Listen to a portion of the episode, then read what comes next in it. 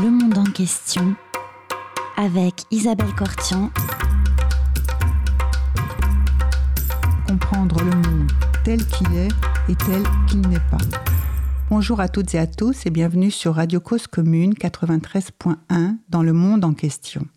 Aujourd'hui, nous recevons l'écrivain, l'intellectuel, la poétesse et la militante libanaise Joumana Haddad. Bonjour Joumana Bonjour. Haddad. Bonjour. Bienvenue sur Cause Commune. Merci. Je suis très heureuse d'être parmi vous aujourd'hui. Mais nous sommes aussi très contents de vous accueillir et euh, puisque euh, l'actualité s'y prête particulièrement, est-ce que vous, vous arrivez, vous êtes de passage à Paris à l'occasion de l'apparition en français aux éditions Jacqueline Chambon de votre premier roman, là, Le Livre des Reines. Vous arrivez de Beyrouth, du Liban, où vous résidez habituellement. Est-ce que vous pouvez nous parler de la situation politique au Liban, situation intérieure, situation extérieure avec le conflit en Syrie?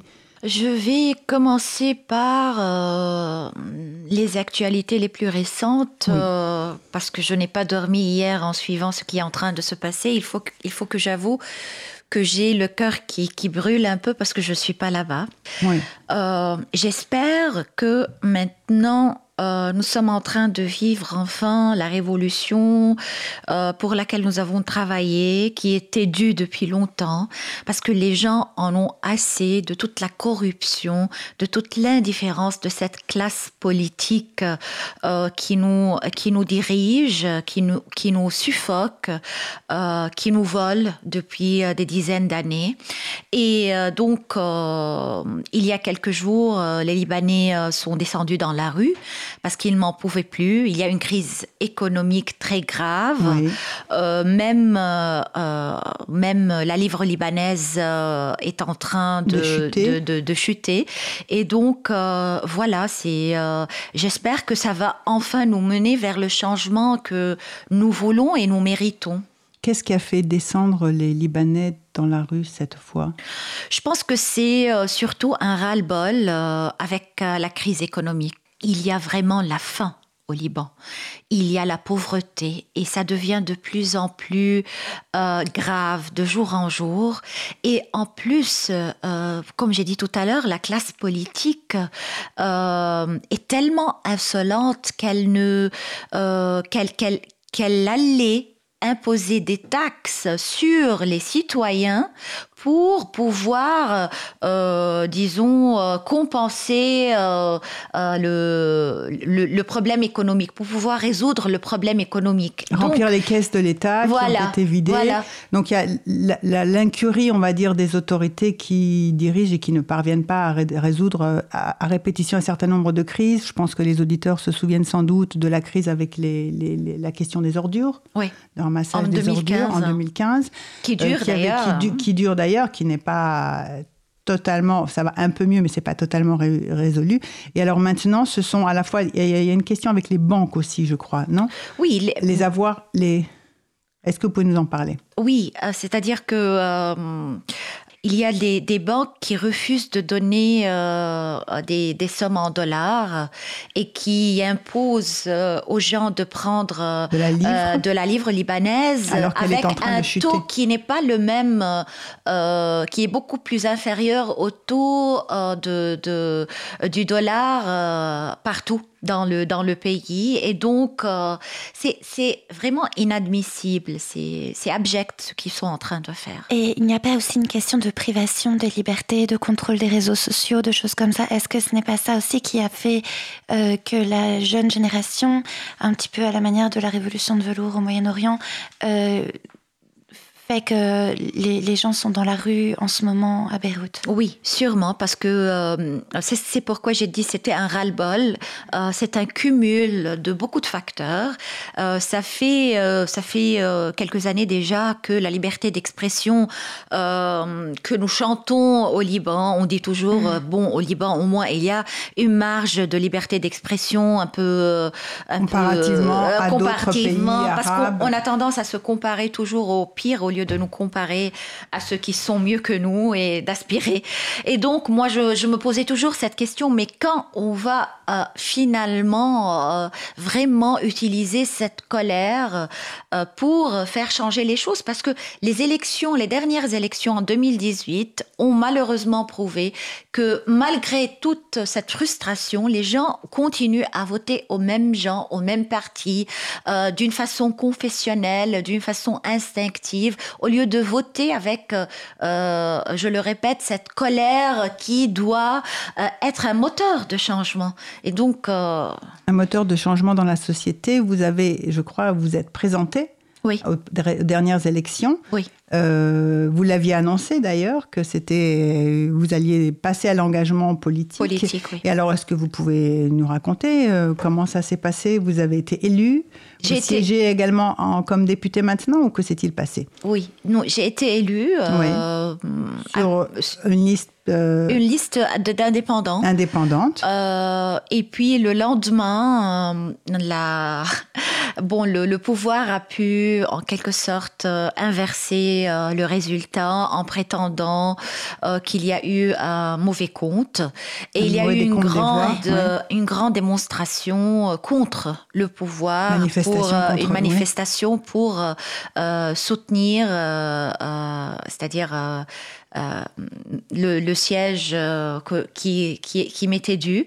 Mais malheureusement, c'est euh, le Liban, c'est le Liban. Mais, mais on continue, c'est-à-dire on a l'habitude, on a l'habitude de d'être cassé et et puis de nous relever au Liban. Sinon, on peut pas continuer à vivre dans ce pays-là. Si on n'a pas cette, cette résilience, cette force, on, on quitte le pays. Alors là, vous venez de toucher quelque chose, effectivement, que, j'ai remarqué en vous lisant, et je pense que Taline va confirmer. Aussi, vous êtes, euh, voilà, vous persévérez, c'est-à-dire que vous savez que vous vous posez des défis, vous dites que ces défis, ce sont ceux qui se présentent à la société, mais ils se présentent à moi d'abord.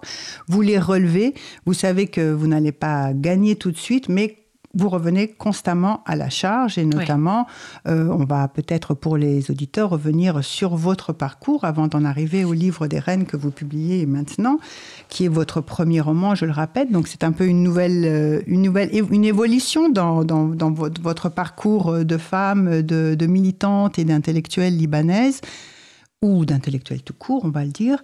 Euh, on, sait qu'on se, on se heurte à des choses difficiles, à des obstacles, mais on revient constamment à la charge. Cette persévérance, comment vous la, vous l'interprétez pour vous et par rapport à votre parcours jusqu'à présent, cette trilogie que vous avez publiée. Euh, en français, nous connaissons J'ai tué Sherazade en... Et Superman, est, arabe. Superman est arabe. On ne connaît pas le troisième euh, livre qui clôt, cette euh, trilogie, qui s'appelle comment ce troisième Le troisième? sexe. Le troisième sexe, peut-être qu'il sera bientôt traduit en français, je ne sais pas. Une il est traduit, mais il n'est pas publié en français. Simone de Beauvoir. Ah. Donc il s'agit de le faire publier en français. Ah, il est traduit, mais il, il s'agit de le faire. Donc on cherche un éditeur pour euh, ce troisième qui va clore euh, une partie euh, de votre travail dans lequel vous avez, avec patience et passion également, déconstruit un à un les clichés concernant le monde arabe. concernant la rue arabe, concernant la femme arabe et concernant également l'homme arabe. on voit très bien que vous déconstruisez euh, toutes ces représentations qui enferment les individus, enfin qui, sont aliénantes en fait. Moi je dirais que c'est cette aliénation euh, des hommes et des femmes qui sont pris dans des carcans de représentation euh, dont ils ne peuvent plus se sortir et c'est à briser ces tabous progressivement que vous vous êtes attelés. Oui, non seulement les carcans de stéréotypage et de rôles euh, pré, euh, euh, prémédités ou prédéfinis, mais aussi, surtout, et surtout, les carcans de la religion, de l'appartenance religieuse qui soutient le patriarcat et qui fait donc que ça devient la, la normalité, cette condescendance à l'égard des femmes, cette discrimination, cette façon de les reléguer toujours au second degré. et, et c'est ce qui rend, surtout dans un pays comme le Liban et dans, un, dans une région comme le monde arabe, c'est ce qui rend le changement encore plus difficile. Mais moi, je me suis toujours dit que, c'est-à-dire, j'ai dû faire ce travail d'analyse et de déconstruction dont vous parliez tout à l'heure avec moi-même avant de pouvoir le faire euh, avec, les, avec mon écriture, avec euh, mon activisme ou mon militantisme. Parce que moi aussi, j'étais, euh, je fais partie de toute, toute tout cet engrenage euh, social. Je suis née dans une famille très traditionnelle, très conservatrice. Euh, très conservatrice euh, C'est-à-dire, je ne pouvais même pas me déplacer pendant ma jeunesse sans avoir ma mère avec moi tout le temps. C'était vraiment très, très dur pour moi parce que dans ma tête, j'étais déjà libre à cause des livres. Les livres étaient le seul, ah le seul atout qui m'a permis, euh, pendant, dès ma plus jeune enfance, euh, de, de, de, changer, de, de, grandir, de voir le monde euh, différemment. Sinon, je, je, ne serais pas la personne que je suis aujourd'hui.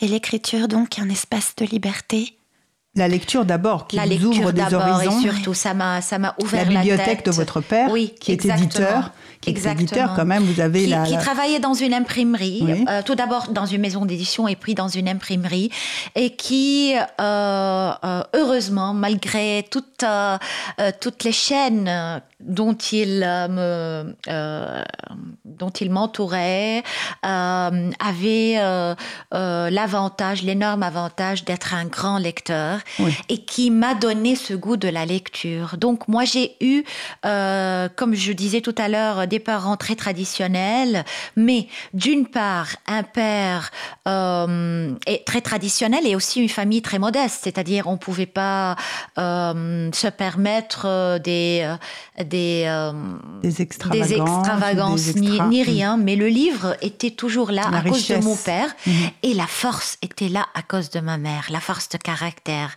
Parce que là où mon père était euh, indolent, euh, dans la passivité, euh, ma mère était l'action.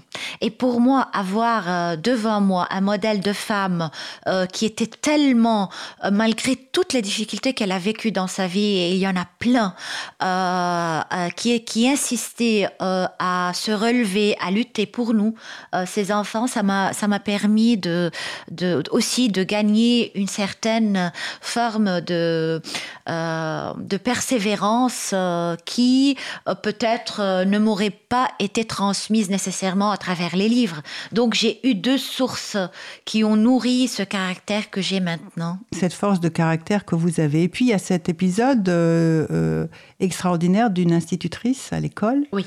Qui, Norma. Norma, avec laquelle vous étudiez un poème. alors c'est un poème d'Éluard. Liberté. Liberté. Et alors, qu'est-ce qui se passe à ce moment-là lorsque vous vous entendez C'est un tremblement de terre. Il n'y a pas d'autre façon de le, de le décrire. Et euh, je suis rentrée à la maison et j'ai écrit mon premier poème. Et il s'est intitulé 11 euh, ans. 11 ans. 11 ans.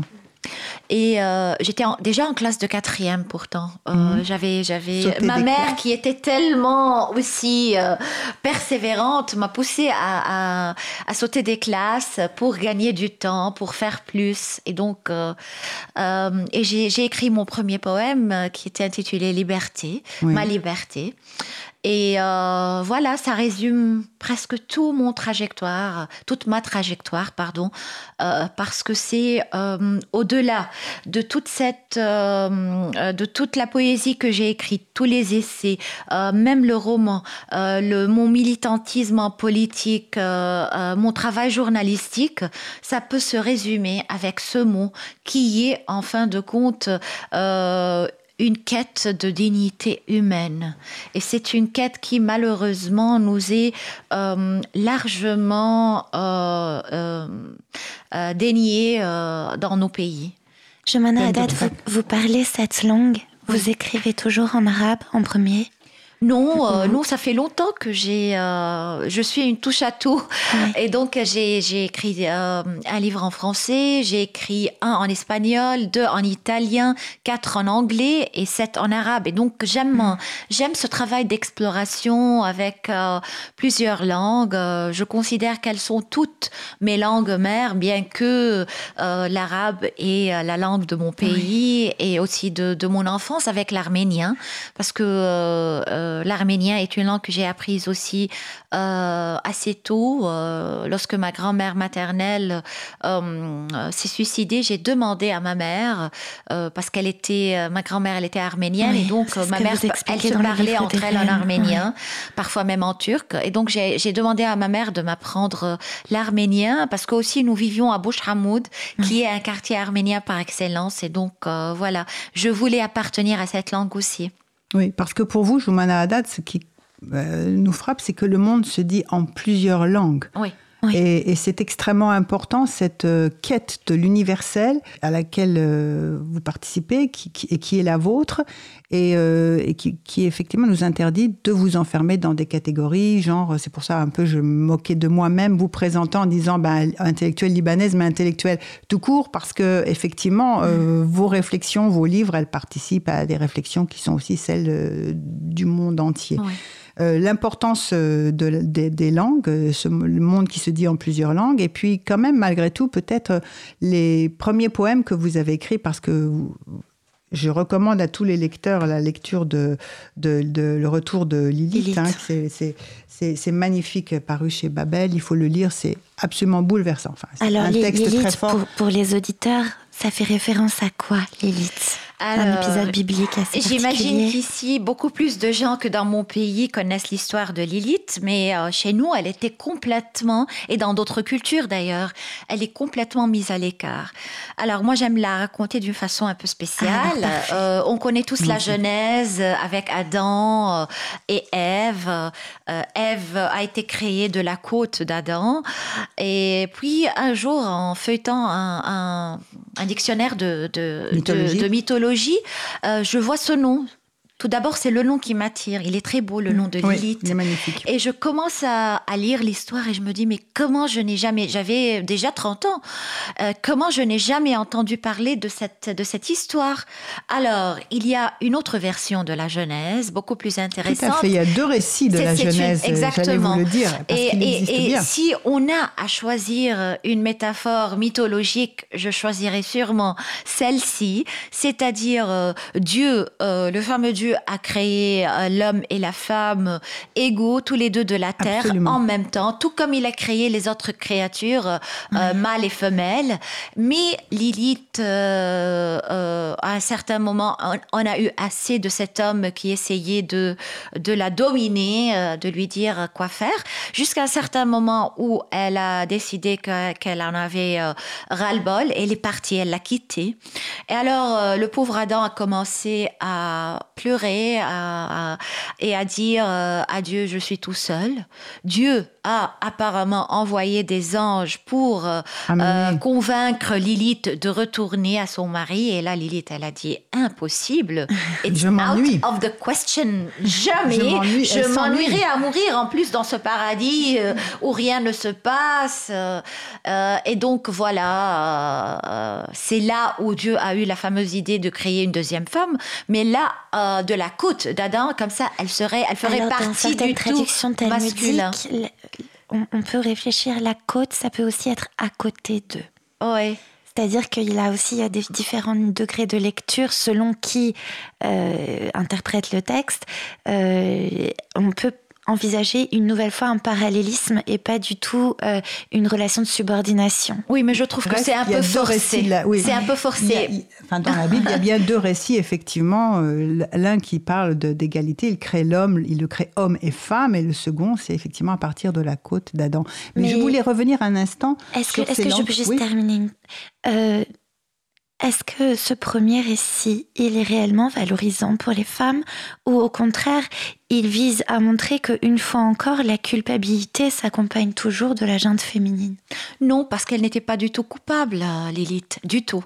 Elle ne s'est, elle ne s'est jamais sentie coupable, je veux dire. Mais ce que je voulais dire euh, en disant que c'est une interprétation forcée, euh, si ce n'était pas le cas, nous, nous, ne serions pas maintenant en train de vivre avec trois religions monothéistes assez patriarcales. On aurait donné à Lilith ce qui est dû à Lilith au lieu de, de, de se concentrer sur euh, la figure d'Ève comme côte et non pas comme euh, à côté d'eux. Ce n'est pas du tout le cas dans la religion. Dans les trois religions monothéistes, elle n'est pas à côté d'eux. Elle est une toute partie du, euh, du de l'univers masculin et ça se traduit dans nos sociétés, ça se traduit dans nos comportements, ça se traduit dans les rôles stéréotypés qu'on nous impose dès notre plus jeune enfance et ça continue dans la durée. Et donc c'est pourquoi je trouve que Lilith est une façon de parce que Ève, elle est parfois interprétée comme une... Euh, et là aussi, on revient à un autre mythe qui est celui de Charazade ou un autre personnage. C'est la femme qui ruse pour avoir ce qu'elle veut. C'est-à-dire, c'est elle qui a dit à Adam, il faut manger la pomme et tout ça. Mais pour moi, c'est dans la confrontation qu'on doit être. Et dans la confrontation, non pas avec l'homme. Parce que pour moi, ce, ce combat n'a jamais été homme contre femme. Mais il s'agit de femmes et d'hommes euh, qui sont euh, dans, euh, dans, le, dans le partenariat total, dans le, la complicité, dans le respect mutuel du rôle et de l'importance de chacun au-delà de tous ces stéréotypages. Et de l'autre côté, les hommes et les femmes qui jouissent de cette société patriarcale. Et croyez-moi, il y a beaucoup de femmes qui en profitent même et non pas seulement qui n'ont pas la volonté d'en sortir elle en profite. Oui. J'ai encore trois questions qui sont dans la continuité. Est-ce que c'est difficile d'être une femme aujourd'hui et où dans le monde? Est-ce que c'est difficile d'être une jolie femme? Et est-ce que c'est encore plus difficile d'être une jolie femme avec de l'esprit? Euh, je, vais commencer par le, par le premier. C'est sûrement très difficile d'être jusqu'à maintenant une femme partout dans le monde. Et on le voit même en Europe où euh, les taux de féminicide augmentent. Il est vrai, on, il y a des lois qui protègent euh, mm. en quelque sorte des femmes, mais il y a des degrés, c'est-à-dire certains pays se portent encore un peu mieux que d'autres, mais je vois les problèmes partout. Et surtout, je le recèle dans les lettres qui m'arrivent de toutes les parties du monde, de femmes américaines, comme de femmes allemandes, comme de femmes de l'Amérique latine. La mm. femme ne se porte bien partout ne se porte pas bien partout. Euh, est-ce que pour moi, euh, le, le, évidemment, euh, le sujet de la, de la beauté qui qui se, euh, qui se pose parfois, euh, il m'agace un peu parce qu'il met euh, le, le, le, problème dans, il, il, met le problème dans un point particulier on ne doit pas se demander euh, euh, ou bien se poser même la question euh, est-ce que c'est beaucoup plus difficile d'être une femme intelligente et belle? Parce que là aussi on est en train de renforcer le stéréotype, que les femmes belles sont stupides les femmes intelligentes sont laides.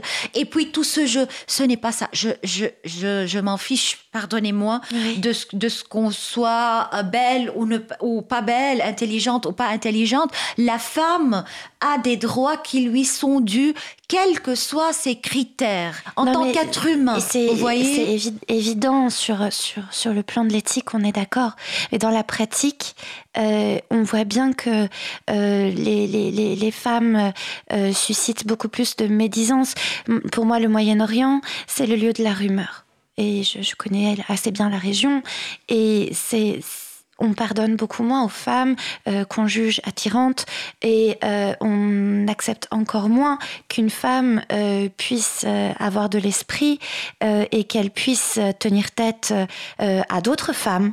Parce que parfois, elles sont les victimes des autres femmes. Oui, bien sûr. Et, et, encore moins à d'autres hommes. Oui, mais Taline, ce que je voulais dire, c'est que le fait de, de, devoir nous défendre même de ça, comme si c'était une accusation, ce qui est complètement fortuit. Oui, bien hein, sûr. C'est on, reçoit euh, ces gènes sans les avoir choisis. Devoir nous défendre de ça, c'est participer en quelque sorte ou accepter de, faire partie de cette euh, de cette conspiration. Je vais juste dire, terminer euh, en disant, regardons par exemple les femmes en Égypte qui sont complètement voilées, complètement. Il n'y a même pas le visage qui apparaît.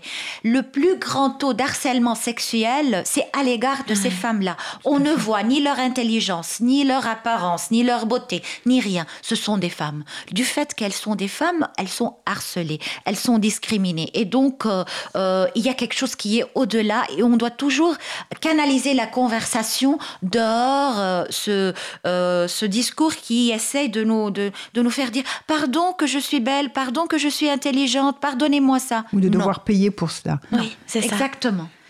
Zoumana Haddad, nous allons faire une petite pause musicale. Euh, vous nous proposez d'écouter tout d'abord euh, Je propose d'écouter euh, une chanson qui s'appelle L'île Watan d'un groupe musical libanais qui s'appelle Mashroua Laila puisqu'on a commencé avec le Liban. C'est une question, c'est une chanson qui parle du Liban et qui m'est très très chère. Alors nous l'écoutons.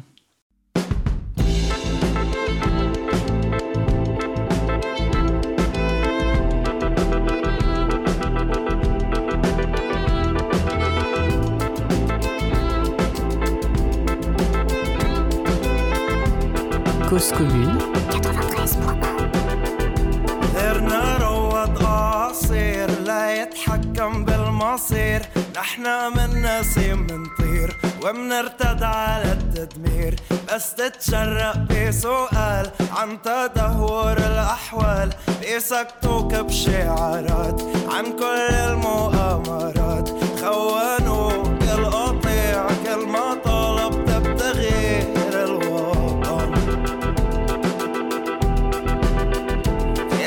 so cut that bill.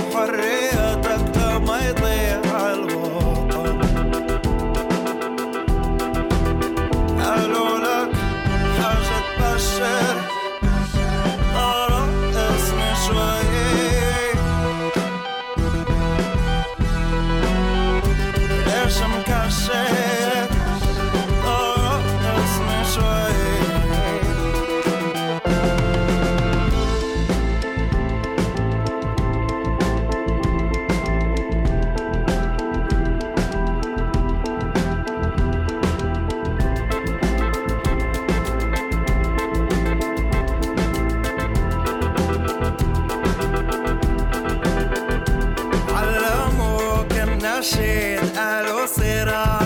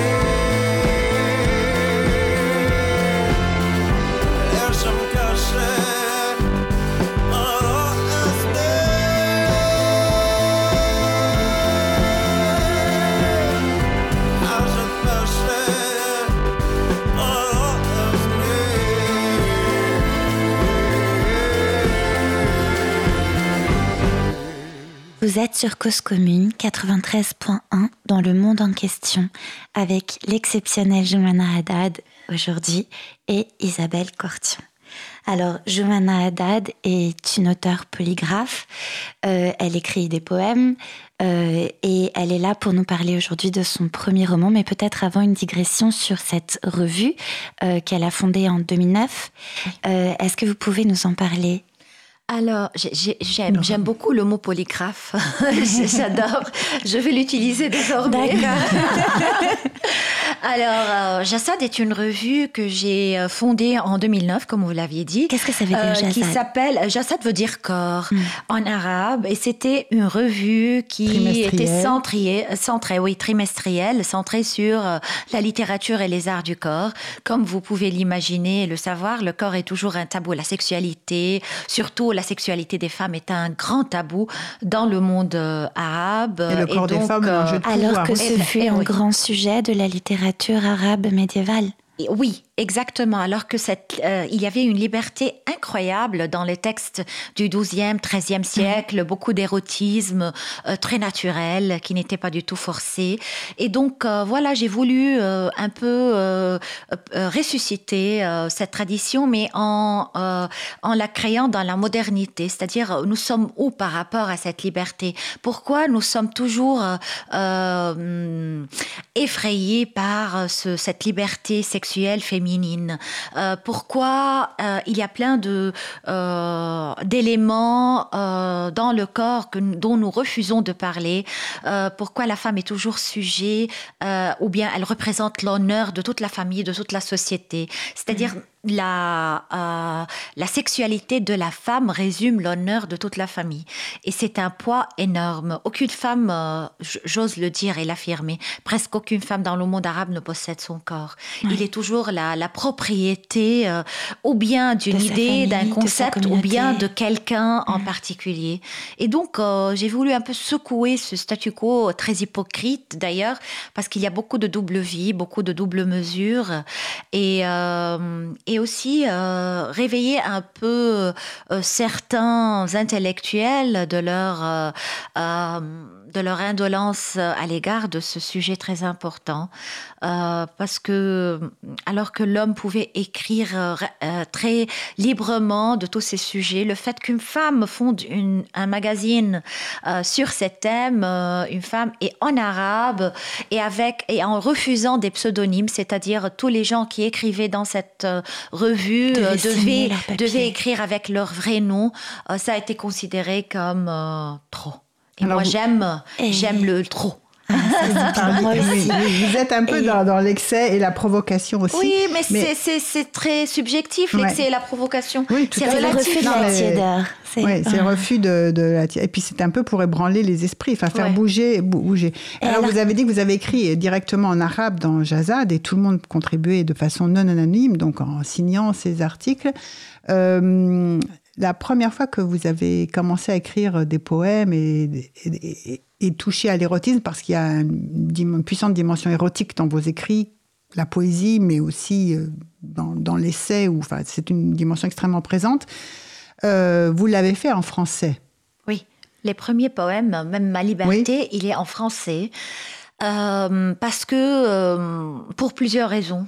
Je me disais euh, à ce moment-là, évidemment, une des raisons est le fait qu'on ait découvert euh, la poésie moderne à travers le français à l'école et Oui. non pas à travers l'arabe. Dans la, en arabe, on nous enseignait des poèmes euh, et de la poésie avec lesquels il nous était difficile de s'identifier, trop difficile même. Ça, c'est une raison vraie. Il y avait une autre raison. Je me disais que bon, le français est aussi une langue mère pour nous. C'est un pays francophone, le Liban, et le français, on l'a appris à l'école dès le début. Et donc, euh, voilà, je vais. Et, la plupart de mes lectures étaient en français, je dois le dire. En, en- c'est-à-dire durant mon enfance et mon adolescence, c'était surtout en français que je lisais. Ensuite, euh, après mes 20 ans, j'ai décidé de aussi de d'affronter la troisième raison. C'était en quelque sorte une fuite euh, que je faisais d'une certaine confrontation avec euh, ma langue, la langue arabe, et tout ce qu'elle pouvait véhiculer et ne véhiculait pas de charge érotique. C'était pour moi un voile. Et comme je suis pour euh, pour nous débarrasser de tous les voiles, qu'ils soient idéologiques ou linguistiques ou corporels, euh, je me suis dit, il faut que j'écrive désormais en arabe et c'est ce que j'ai euh, fait. C'était difficile? Euh, Non, non, parce que j'avais. Pour moi, le plus difficile, c'est le moment de la réalisation. Mais quand je réalise, pour moi, c'est très facile de, passer à l'acte. Surtout quand il y a un défi.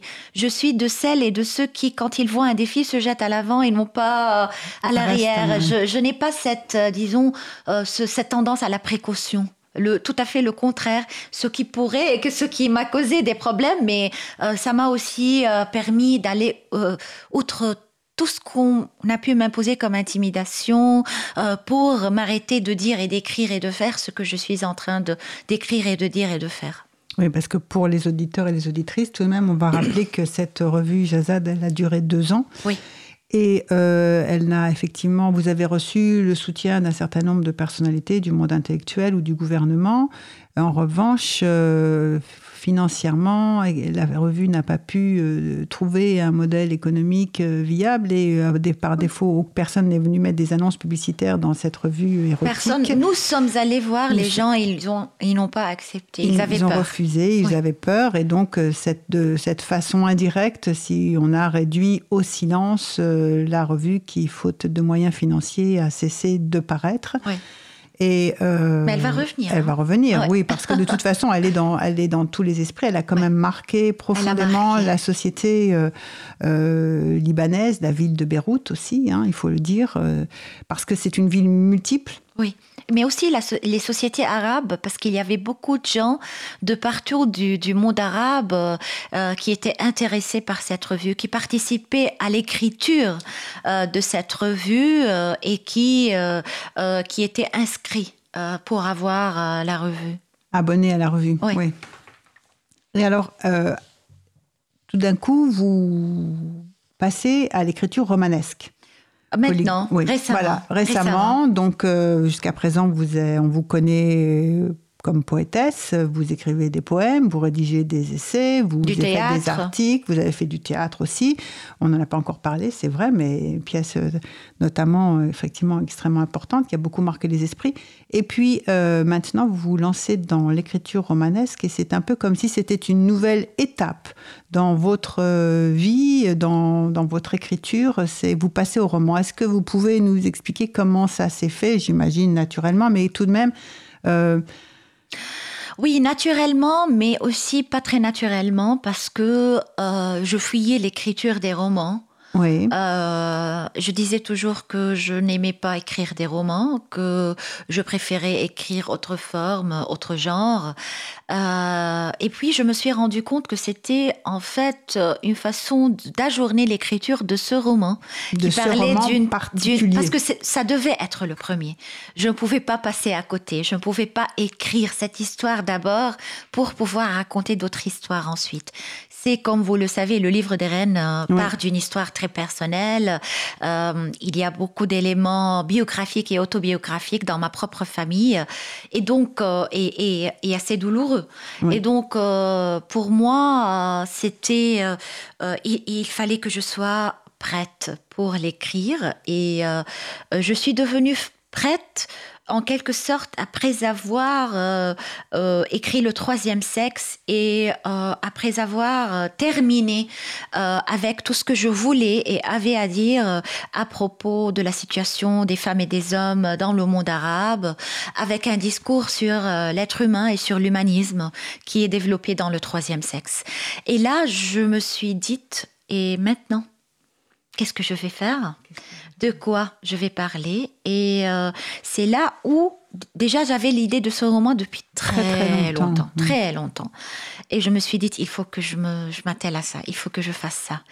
Et euh, voilà, euh, ce fut une autre confrontation, mais j'ai beaucoup, beaucoup aimé et joui de cette renaissance que j'ai eue avec, euh, avec euh, ce genre euh, d'écriture. Et je pense que je vais, euh, pour un moment, explorer ça. La voix romanesque, Ouais. désormais, donc on Ouais. attend. Alors, Est-ce que je peux lire une page Bien sûr. euh, de l'explicit de votre roman? Je suis à demi libanaise, un quart arménienne et un quart circassienne, mais j'ai aussi des racines syriennes et palestiniennes. C'est quand j'ai découvert toutes les sources de ce sang qui coule dans mes veines que j'ai enfin compris pourquoi j'étais constamment en guerre contre moi-même. En moi-même. Les aïeux de l'homme que j'aime sont des Turcs d'Adana, là où les massacres ont commencé. Est-ce une coïncidence? J'espère que ça l'est, presque aussi ardemment que j'aimerais penser que ça ne l'est pas. J'ai parfois la vision de toutes ces personnes d'origine et d'âge différents, vénérant des dieux différents, utilisant des langues et des accents multiples, toutes ensemble enfermées dans un interminable tunnel de conflits à répétition. Un melting pot maudit nommé Moyen-Orient, marqué jusqu'à ce jour encore par une succession inqualifiable de combats, d'adversité et de haine, de l'Arménie au Liban, de la Palestine à la Syrie, sans parler de l'Irak, du Koweït, de l'Égypte, du Yémen, de la Turquie. La liste semble sans fin. Je me suis souvent demandé, à force de grandir entourée par tant de violence et de douleur, si cette région de désespoir était prédestinée à être pour toujours une terre de souffrance, entre les actuels mercenaires égorgeurs de Daesh et les soldats ottomans qui répandaient la terreur il y a un siècle, qu'est-ce qui a vraiment changé? Ouais. Est-ce que vous voulez commenter cette page?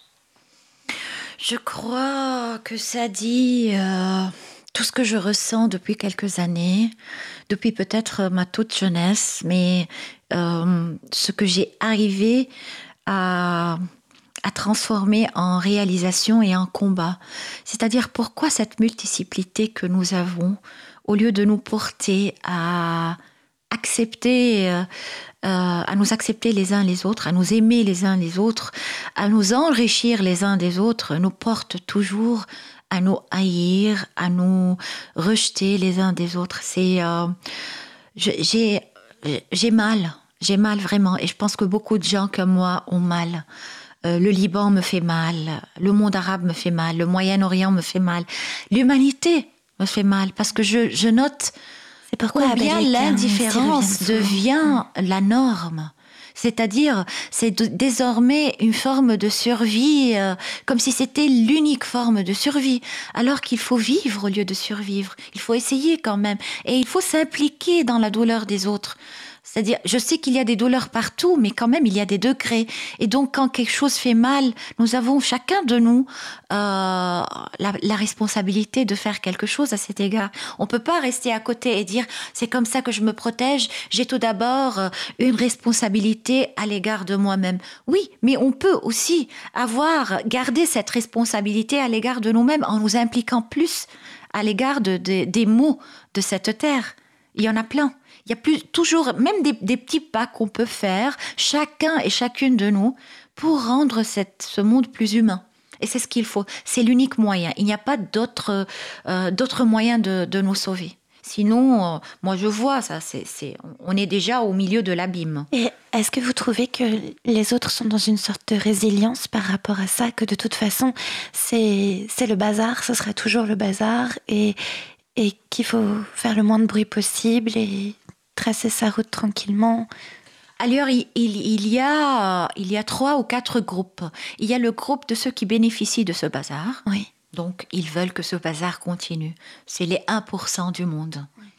Il y a ceux qui sont convaincus, peut-être par désespoir ou par euh, égoïsme euh, exacerbé, parce que moi je veux bien qu'on soit égoïste, c'est normal, mais il faut pas aller euh, euh, à l'extrême, que on peut rien faire, c'est comme ça, ça sera toujours comme ça, le monde ne peut pas être sauvé.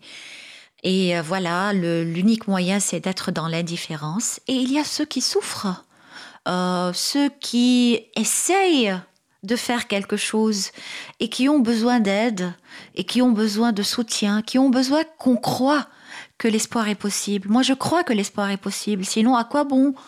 Pourquoi tout, tout ça C'est quoi cette vie? Elle, elle- elle sert à quoi? Juste euh, à passer un, un, bon ou un mauvais moment, surtout avec tout l'arbitraire que nous, que nous recevons.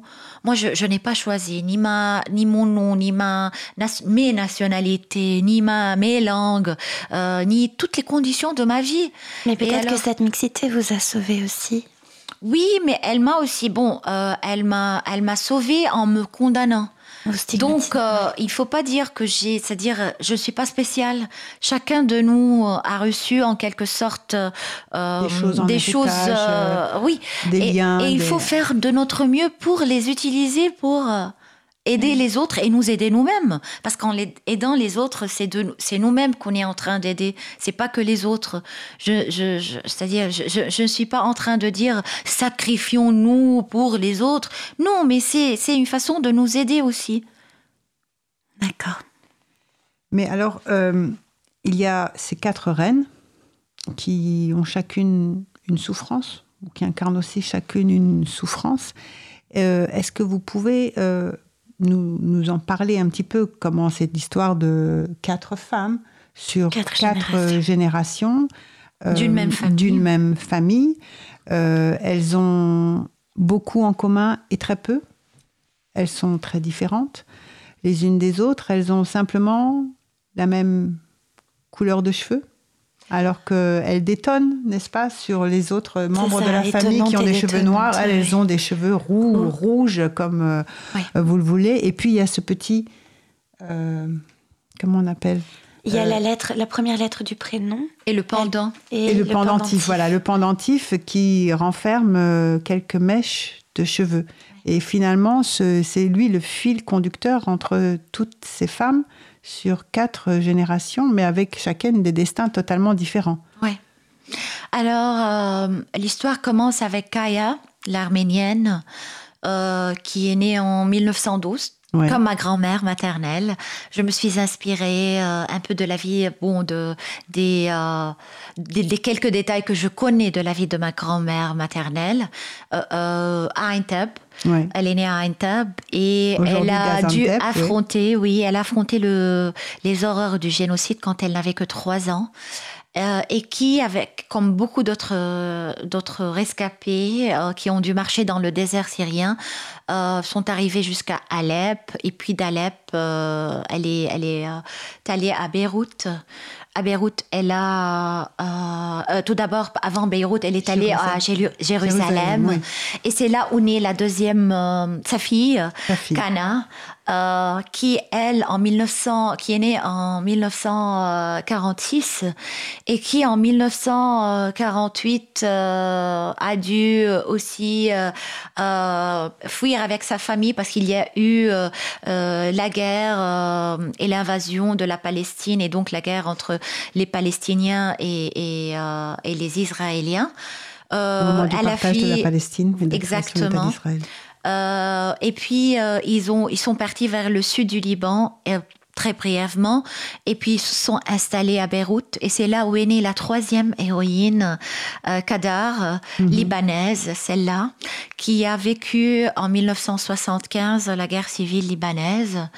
Euh, et puis euh, en- elle s'est mariée plus tard avec un Syrien et s'est été installée à Alep et là, s'est déclenchée en 2011 euh, la révolution syrienne qui ensuite s'est transformée, a été transformée euh, à- à- en une guerre euh, civile euh, euh, très brutale et qui continue d'ailleurs. Mhm. Et donc, quatre personnages, quatre femmes d'une même lignée, avec quatre guerres, dans, une, dans, une, dans un espace géographique assez restreint.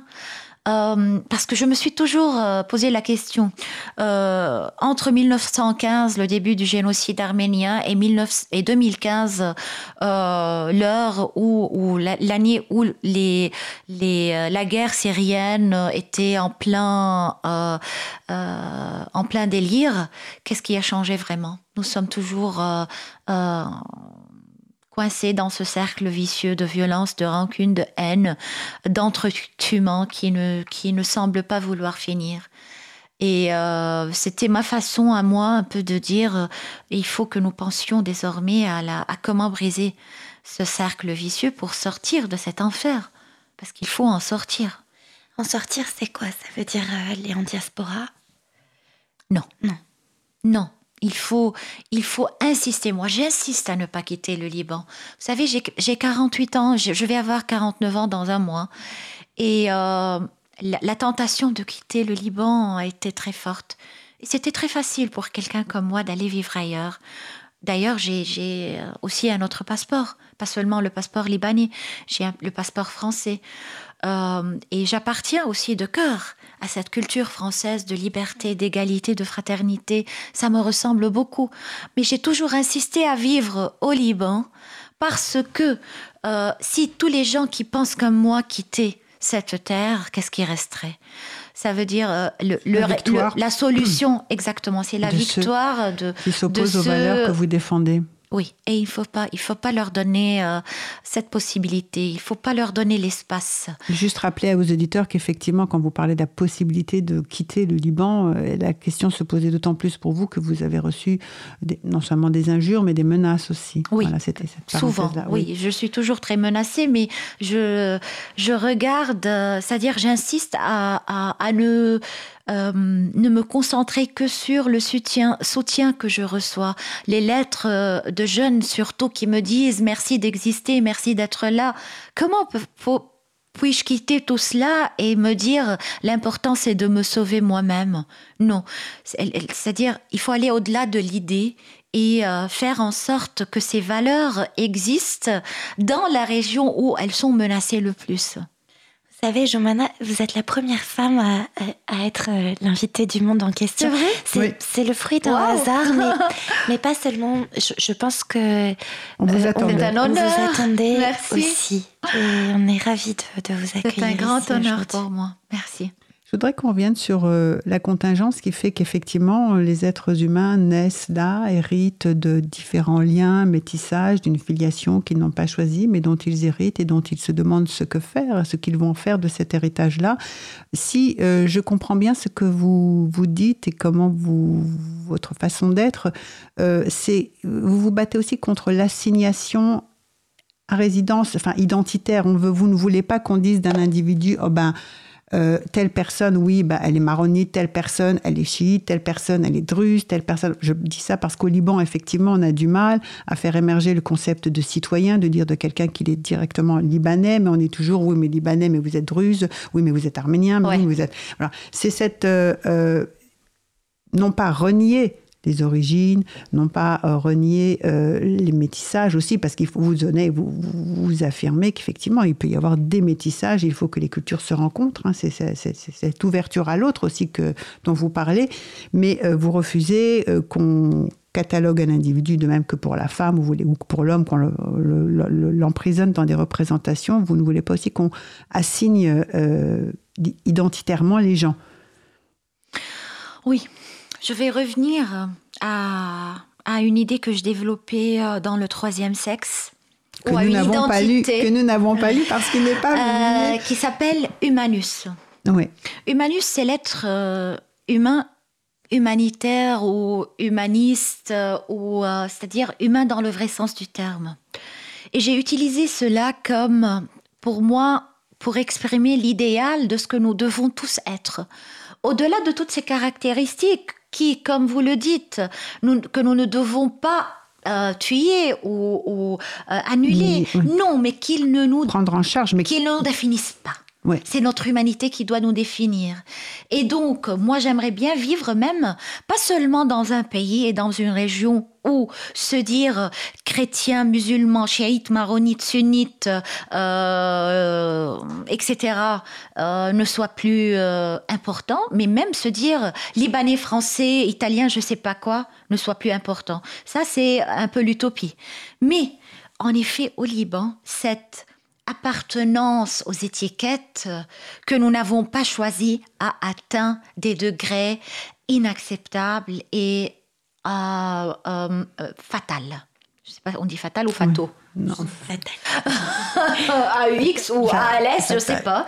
Mais c'est vraiment, ça tue tout ce qu'il y a d'humain en nous. Parce que désormais, euh, même moi, quelqu'un comme moi qui est complètement athée, c'est-à-dire je ne me, je ne m'identifie pas avec aucune appartenance religieuse, je ne peux pas, je n'arrive pas à exister, à, à exister en tant que citoyen euh, ou que citoyenne sans cette, euh, sans cette euh, appartenance. Et après, il y a les compartiments politiques aussi, parce que moi, on m'a déjà dit arménienne, arménienne tout, mais oui, mais Hanchak ou Tachnak, mais c'est, c'est- ça va à l'infini. Je vous propose une pause musicale et vous nous, cette fois, nous allons écouter. je- Je vous propose Tania Saleh, Oui, aussi une merveilleuse euh, artiste libanaise, avec euh, une chanson qui s'appelle Anna Lilith et qui est extraite euh, du, de mon livre, de mon long poème Le Retour de Lilith en arabe.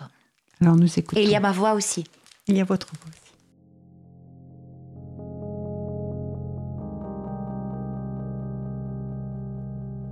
Cause commune.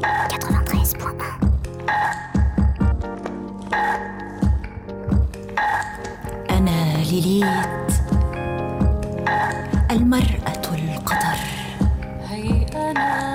لا يتملص ذكر من قدري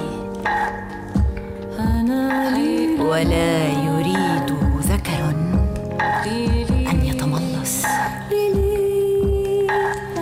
أنا المرأة القمران لليت لا يكتمل أسودهما إلا بأبيضهما.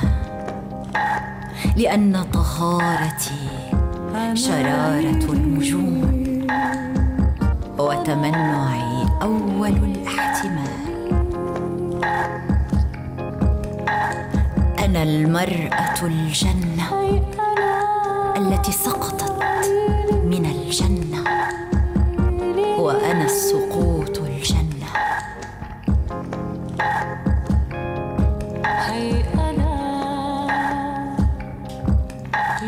أنا العذراء ليليت وجه الداعرة اللامرئي الأم العشيقة والمرأة الرجل.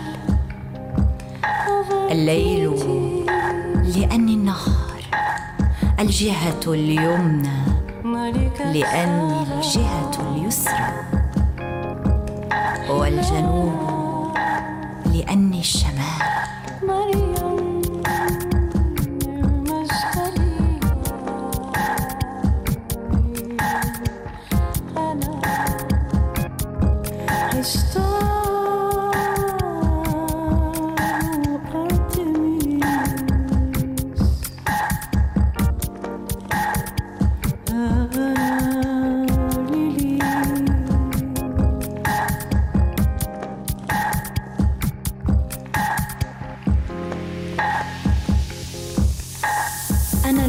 المائدة. وأنا المدعوون إليها. أنا المرأة المرأة. الإلهة الأم والإلهة الزوجة. تزوجت الحقيقة والأسطورة لأكون الاثنتين. أنا ليليت الزوجة المختارة. والزوجة المطلقة. الليل وطائر الليل. أنا ليليت النعدان الأبيض. لا يقاوم سحري لأن شعري أسود طويل وعيني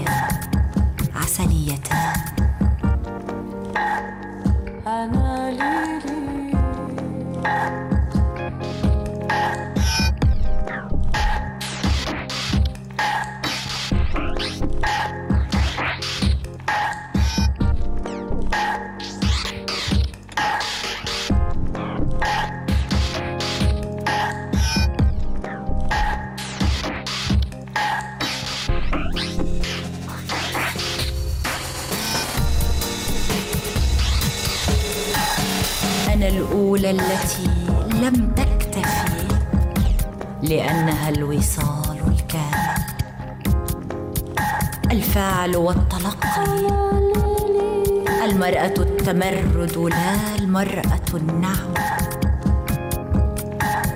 أنا للي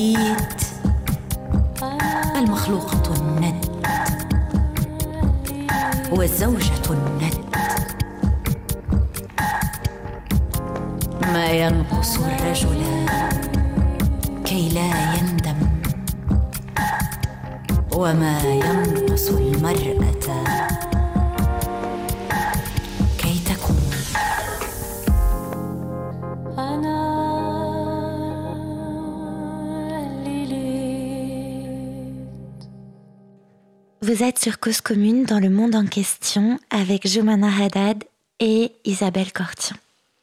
Jumana Haddad, nous étions en train de parler de la difficulté d'exister en tant que citoyen au Liban.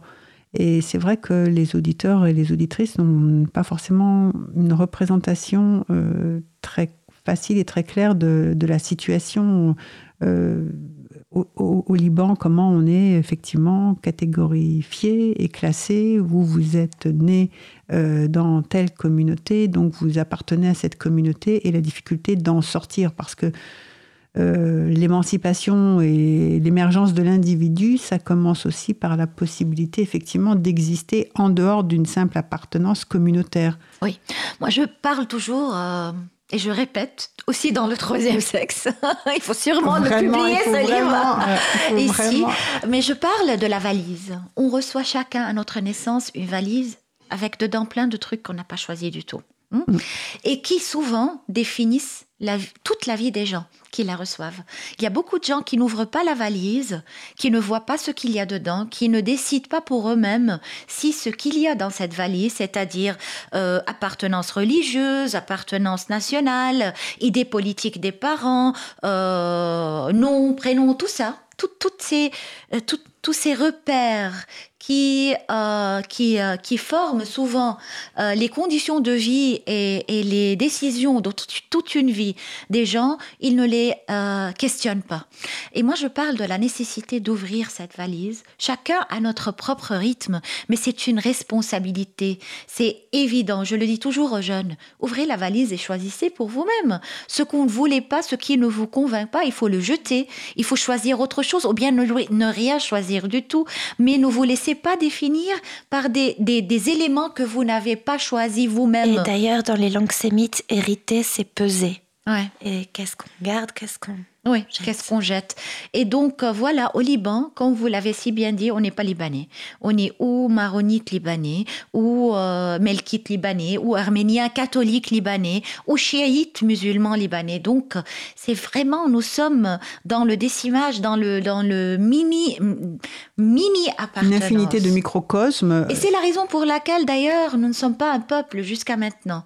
Je ne veux pas aller aux sources, parce qu'à la source de toute cette division, il y a sûrement la France et l'Angleterre qui ont fait ce partage et qui ont fait euh, cette, euh, disons, cette, euh, euh, ce compromis avec les différentes forces afin de satisfaire tout le monde. Et ça, ça a fait notre, euh, euh, disons, notre... pas comment dire ça. notre Ça- faiblesse, notre pas seulement faiblesse, c'est plus que ça. C'est notre perte, ça a causé notre ça a perte. causé notre perte. Dès, le début, on était condamnés au Liban à ne jamais nous transformer en La- pays. L'État multiconfessionnel libanais, Exactement. euh, après que le Liban qu'on a célébré pendant de nombreuses années jusqu'à la guerre civile dont on pourra parler aussi en 75, que Ouais. vous connaissez d'ailleurs comme la troisième de votre héroïne dans le roman.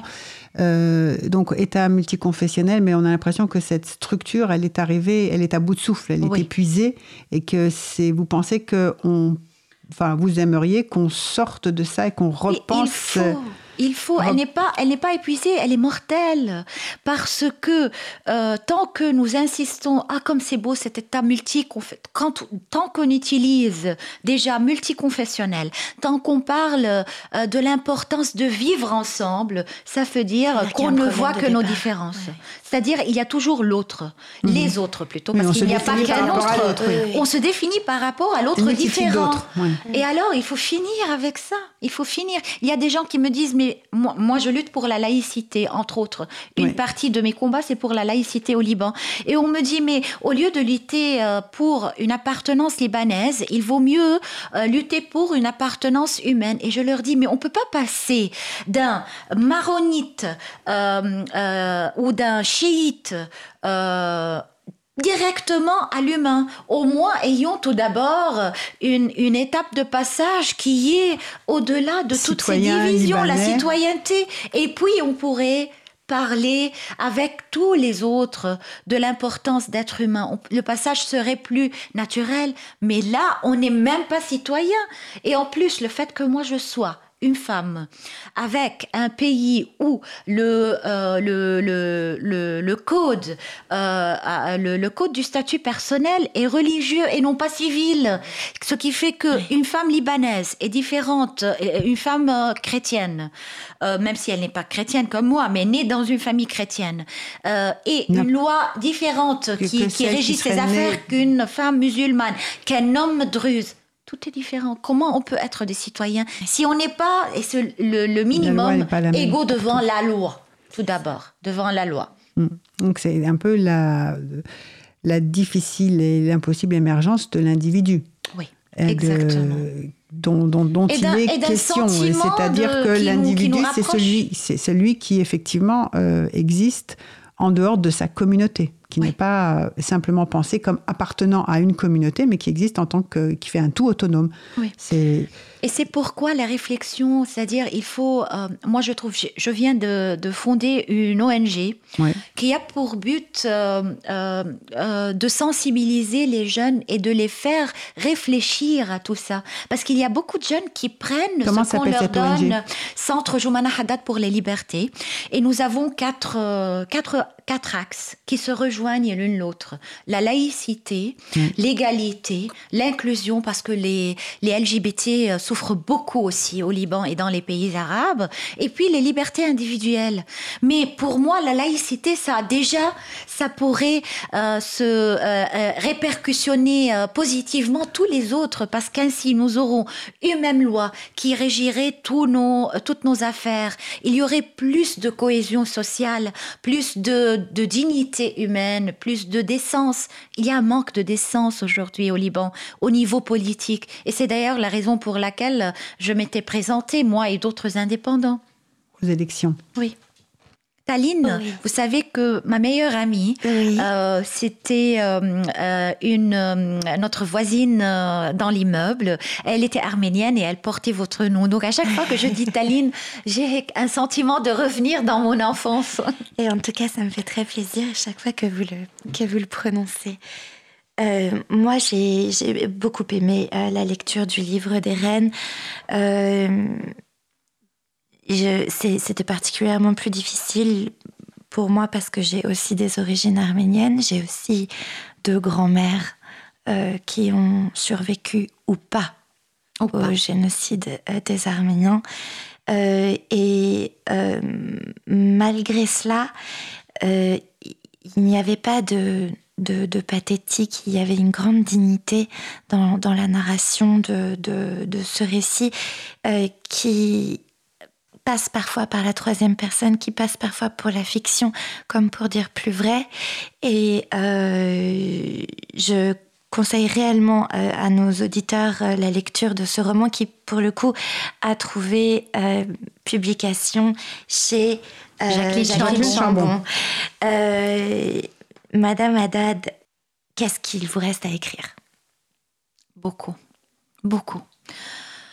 Je n'aime pas l'idée que euh, la littérature euh, doive nécessairement puiser dans la, dans la souffrance, mais malheureusement, c'est souvent le cas. Et il y a beaucoup de souffrances tues, non dites, qui ont besoin d'être euh, d'être exprimées. Il y a beaucoup de, euh, disons, euh, de douleurs vers lesquelles je ressens une responsabilité, même quand elles ne sont pas miennes. Euh, L'héroïne de mon roman euh, prochain est un personnage secondaire dans ce roman. Je suis en plein dans l'écriture. Euh, et puis, euh, je trouve beaucoup de choses encore à dire. Je pense que c'est vraiment pour moi l'écriture et l'écho de l'existence pour moi. C'est-à-dire, c'est, c'est- je n'existe euh, réellement qu'à travers ça. Et c'est un moment de, de vérité absolue euh, que j'essaye souvent de, de rendre aussi euh, dans ma propre vie, dans mon combat politique. J'essaye chaque jour en me réveillant de résister à tout ce qui euh, me chuchote, de me, de me taire ou bien de devenir beaucoup plus souple, beaucoup plus... euh, de négocier un peu plus. Et il faut une, une, une force énorme pour faire ça, parce que c'est c'est chaque jour, chaque minute, il y a quelque chose, même parfois, qui vient de l'intérieur de la famille, une forme de, euh, de, de disons, de, je l'appelle le terrorisme euh, émotionnel, familial, une forme d'intimidation euh, mm, qui est encore plus difficile à, à affronter, mais il faut affronter. Et c'est l'écriture, c'est les mots qui me donnent, c'est ma foi en un monde meilleur aussi. C'est toutes ces deux choses qui me donnent la possibilité de continuer. Mais il y a encore beaucoup à dire pour moi. Et est-ce que vous enseignez un peu? Oui, vous avez enseigné en tout cas J'ai enseigné pendant quatre ans à l'université, mais là j'ai trouvé avec mon ONG Oui, une autre forme d'enseignement, De je pense beaucoup transmission, plus directe Oui, de transmission Mhm. euh, de ces valeurs, parce que euh, je crois vraiment que le changement commence par la tête. C'est ainsi que j'ai pu exister avec euh, les lectures que j'ai faites. Euh, malheureusement, nous vivons dans un monde où les jeunes lisent de moins en moins. Donc il faut trouver d'autres moyens de leur transmettre ces, ce- ces, ces horizons euh, différents, ouverts, humains, et euh, je vais sûrement le faire. Et qu'est-ce que vous voudriez conseiller euh, aux jeunes femmes de ce monde? Ah ben, de, de- je, je ne me permettrai pas de, de, de conseiller, mais je dirais qu'il faut euh, qu'il faut jamais arrêter de lutter, parce que je ne sais pas si c'est heureusement ou malheureusement, être femme jusqu'à maintenant euh, veut dire euh, ne jamais baisser les bras. Et euh, même dans, dans des cultures et des sociétés où il peut sembler à certaines euh, que bon c'est derrière le nous, féminisme est euh, on est euh, on a on a déjà terminé avec ça, il faut il faut passer à autre chose. Non, ce n'est pas terminé, c'est un piège. Oui, on Et, le patriarcat régression. est là, il nous guette. Même juste en observant, par exemple, je parlais l'autre jour d'une photo qui réunissait tous les chefs de l'Europe. Mais La femme était à l'extrême gauche. Moi, je- il n'y a, qu'une ou deux femmes, je ne me rappelle plus, mais c'est- Il n'y en c'était. avait qu'une seule et elle était.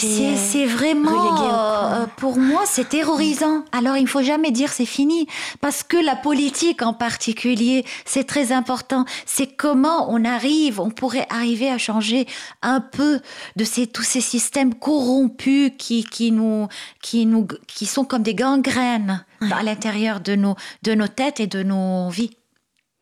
Joumana Haddad, euh, dans un de vos livres, je crois que c'est Superman est arabe, vous le dédiez aux sept femmes en vous. C'est le retour de C'est dans, le dans retour de Lilith. Excusez-moi. Alors, est-ce que vous pouvez nous parler de ces sept femmes en vous? Alors, euh, lorsque euh, j'ai j'ai complètement perdu la foi, bon, pas perdu la foi, mais gagné l'athéisme, je, préfère le dire de cette façon, euh, lorsque j'ai gagné euh, Vous avez cette passé forme par une de- phase agnostique. j'ai même. passé par une phase agnostique et ensuite j'ai euh, ressenti, euh, surtout en découvrant Lilith, le besoin de d'inventer, chacun de nous d'ailleurs et chacune, nos propres mythologies de création.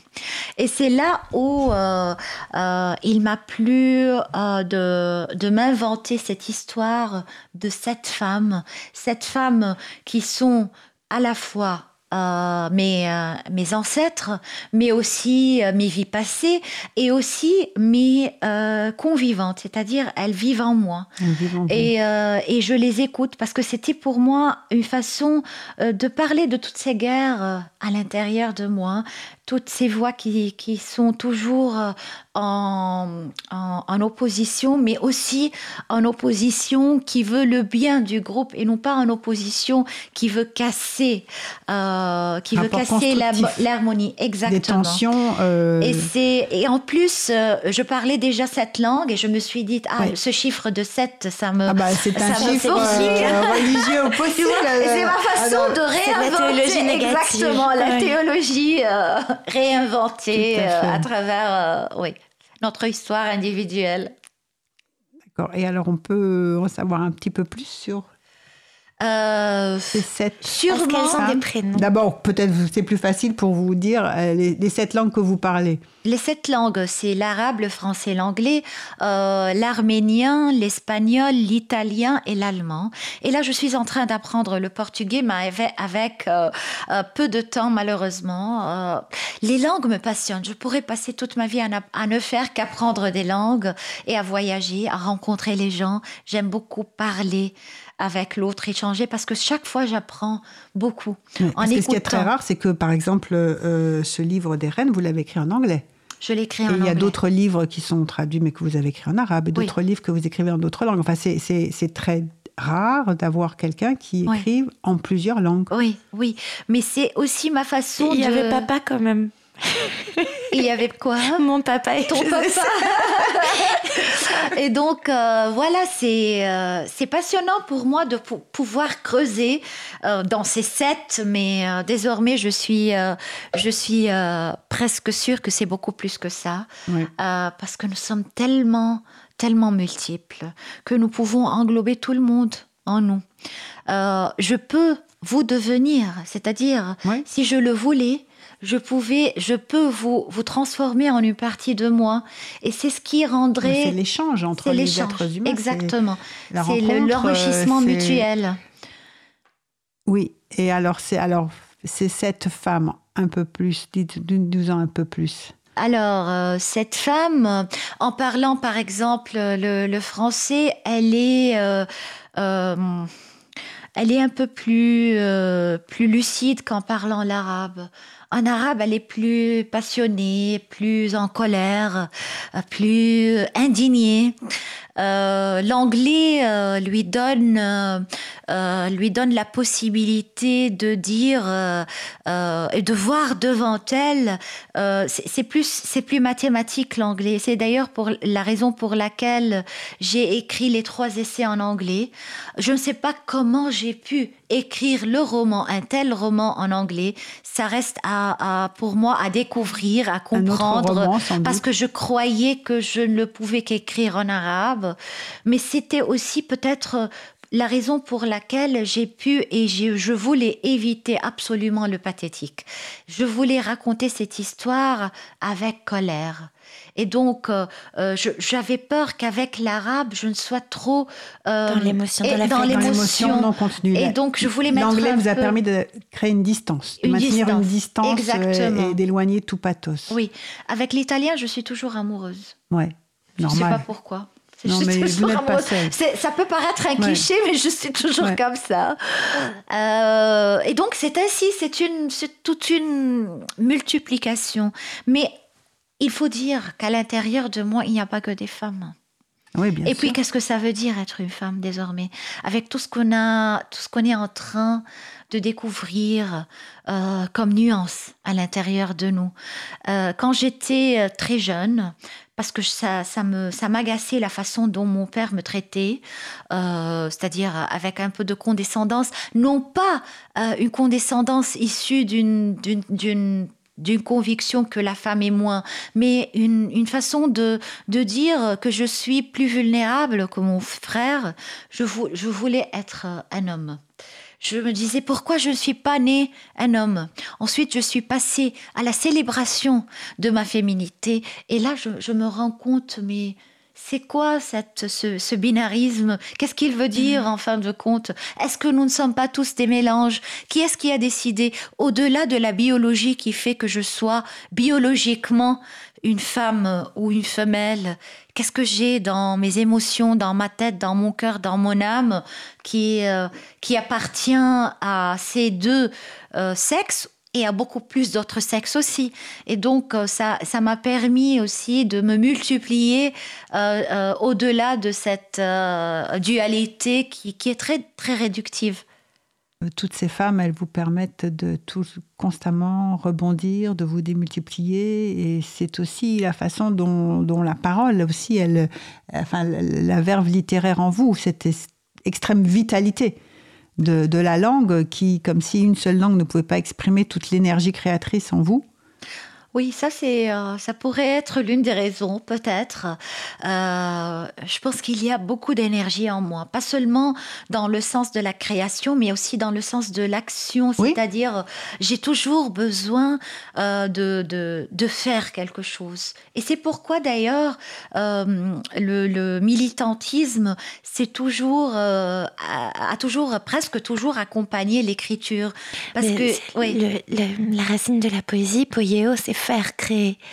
Et c'est normal que vous soyez une femme d'action. Ouais. Et moi, parfois, je suis désolée, je suis distraite, mais je, nos auditeurs ne le savent pas, mais vous êtes d'une beauté étourdissante. Ah, et en fait, quand on vous écoute parler, on peut juste être passif et écouter. Merci. Et on oublie qu'on anime une émission. Merci, Taline. bon, j'aimerais bien, si vous me donnez la possibilité, euh, de vous dire euh, un de mes poèmes en arabe. Ah, Ah, oui, oui, bien. bien sûr. Euh, c'est un extrait du, euh, du poème euh, Le retour de retour de Lilith Ouais. et je vais euh, en lire un extrait en arabe. أنا. ليليت إلهة الليلين العائدة من منفاها أنا ليليت المرأة القدر لا يتملص ذكر من قدري ولا يريد ذكر أن يتملص. أنا ليليت العائدة من منفاها لأرث موت الأم التي أنجبتها. لا أقف إلا على حافة. لا أرجع إلا من موت. لا أصعد إلا من حلكة. أنا ليليت الكأس أنا الساكب. جئت أقول لي أن أشرب أكثر من كأس. جئت أقول الساكب أعمى. جئت أقول آدم آدم أنت مشغول بأمور كثيرة أما المطلوب فواحد. Magnifique. Haddad, c'est magnifique. J'espère que beaucoup d'éditeurs, d'auditeurs vont pouvoir euh, vous entendre et comprendre. euh, Mais ce poème, moi, je l'ai lu en français. euh, c'est bouleversant. C'est magnifique. Je recommande vraiment à tout le monde la. Peut-être qu'on peut le lire en français. Est-ce que vous voulez nous Si, dire si, si Taline pourrait euh, en lire un extrait. Est-ce que vous avez un. C'est le choix? début. C'est tout le début? Chant de Salomé, fille de Lilith. Je ne crains pas Satan, car Satan rêve de moi. À chaque fois que je ferme les yeux et me balance devant le miroir, il me voit. Satan ne m'effraie pas, et je danserai sur les cendres rouges d'Hérode. Je boirai les vins des mains des vierges. J'embrasserai mon aimé sur la bouche, pour que la mort me sourie une dernière fois. Ô toi, mon amant parfait, maître du désert et dompteur des hyènes, n'entends-tu pas ta guillotine, mon cœur t'appeler Viens, Jean, je suis le collier fiancé à ton cou tranché. Viens me baptiser avec le soleil qui t'a bruni. Pour toi seul je suis revenu. Que ton sang que j'ai versé te montre le chemin. Je suis Lilith, la déesse des deux nuits qui revient de son exil. La diablesse des alcôves, Lilith. Lilith qui revient de la prison de l'oubli blanc. Lionne du Seigneur et déesse des deux nuits, je recueille ce qu'on ne peut recueillir dans une coupe, et je le bois, car je suis la prêtresse et le temple. Je ne laisse la lie à personne pour qu'on ne croie pas que je me suis désaltérée. Je me fais l'amour et me multiplie pour créer un peuple de ma lignée. Puis je tue mes amants pour laisser la place à ceux qui ne m'ont pas encore connue. Oui. Vous m'avez ému. Oui. Je me Vous suis auto-émue, mais vous, c'est vous votre nous avez texte qui est émouvant. aussi, votre texte est très C'est- émouvant et c'est encore une fois, on recommande la pouvoir de lecture la de, ce. poésie, le pouvoir poétique. Mais alors, dans vos écrits, vous parlez souvent des ongles. Oui. Alors ça, je voudrais bien, si vous voulez bien, que nous en parlions. Euh, Creuser avec ses ongles, Écrire avec les écrire ongles. avec les ongles, Oui. toucher, griffer. Parce que pour moi, écrire a toujours été synonyme de... C'est très féroce. Euh, Ma rencontre avec l'écriture n'est jamais euh, douce, euh, indulgente. C'est C'est toujours une guerre. Euh, Une guerre avec une guerre vous-même avec, avec moi-même, avec le monde dans avec lequel le je vis, lequel avec vivez. la langue, avec euh, les voix que j'ai dans ma tête Les qui sentiments. me disent mes sentiments. Et, et donc, euh, je, je sens toujours que j'écris avec ma propre chair, en me creusant, en me faisant mal, euh, avec mon sang. Et, et c'est le cas d'ailleurs très le cas avec le livre des reines, parce que vous pouvez imaginer combien cette guerre en particulier, c'est-à-dire ce livre en particulier, a été euh, dur. Mais il y a aussi beaucoup de poésie dans ce roman, Oui. euh, surtout dans les façon, même monologues intérieurs. oui. Je ne peux pas, En italique, qui, qui ouais, transparaissent en je ne italique. peux pas ne pas écrire de la poésie. Oui, mais même dans les essais, je le Même dis pour les, les auditeurs, il y a les des, coupures et des moments où cela respire, et c'est la poésie, et c'est extraordinaire, ça, cette façon dont, de toute façon, avant même d'aller à l'écriture romanesque, il y avait une composition euh, de, de, de l'œuvre, de l'ouvrage chez vous, où il y a toujours un moment donné où c'est la poésie qui, qui est reine. Oui, oui, parce que la poésie est féroce, ou n'est pas. Pour moi, c'est ainsi. C'est le, c'est vraiment l'essence du cri.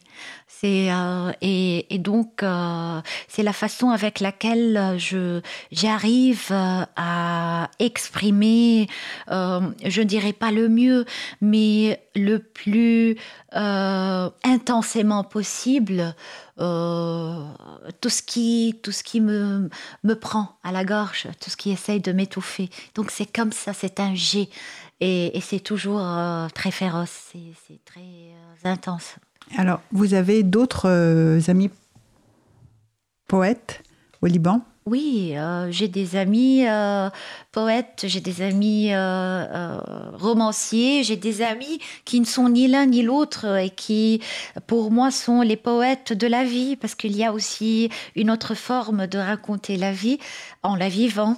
Et je les admire parce que qu'elles, surtout des femmes, n'arrêtent pas euh, de, de raconter euh, euh, la bonne histoire, celle qui pourrait nous sauver. Alors, notre émission va toucher à sa fin. Je vous remercie, Joumana Haddad. Merci, Taline Cortian, de votre présence. C'est merci moi qui à vous remercie Quentin. toutes les deux. C'était un très beau volet. C'était une très belle émission et nous vous attendons très vite de retour à, Paris pour une nouvelle émission, Joumana Haddad. Impatiente. Merci, beaucoup. Au revoir. Au revoir. Le monde en question avec Isabelle Cortian Comprendre le monde tel qu'il est et tel qu'il n'est pas.